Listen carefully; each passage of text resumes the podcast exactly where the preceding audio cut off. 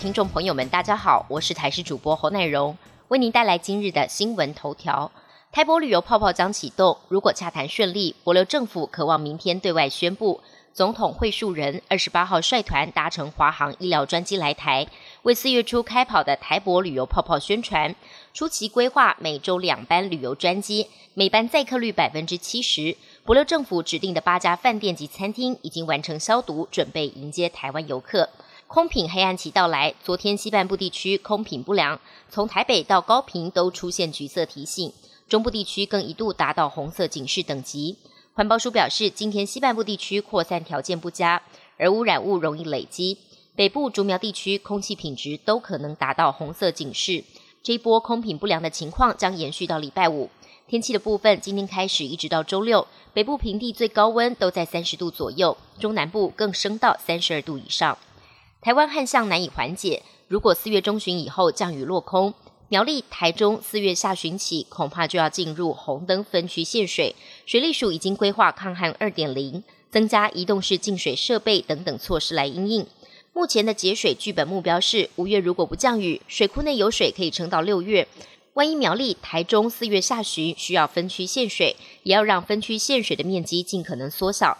但是否进入三阶段分区限水，官员昨天透露，四月是关键。如果四月中到五月中降雨不如预期，遇上了空梅的情况，将会祭出比较严峻的节水做法。美国、日本的外交跟国防首长二加二会谈，今天将在日本登场。美国国务卿布林肯在昨天已经搭乘专机降落日本横田空军基地，由军方人员前来接机。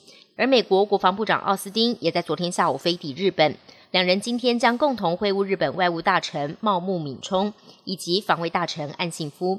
这是拜登政府上台以来第一次有高阶官员亲自造访印太地区，让这次的行程格外引发关注。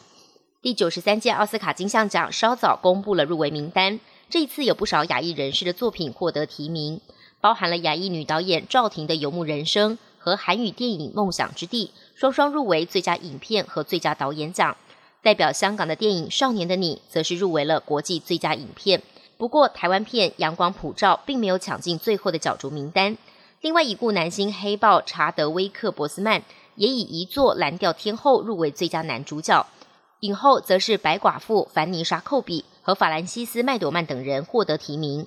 美国前总统川普为了打击非法移民，在美墨边界盖高墙，阻止中美洲移民偷渡入境。不过，拜登上台之后推翻川普的政策，停建美墨高墙。结果有大批非法移民从南部边界进入美国，如今拘留所内人满为患，相关单位难以负荷。白宫发言人沙奇表示：“我们体认到这是个大问题，前朝政府留下的体制四分五裂，不切实际，就跟其他问题一样，我们将尽一切努力来解决。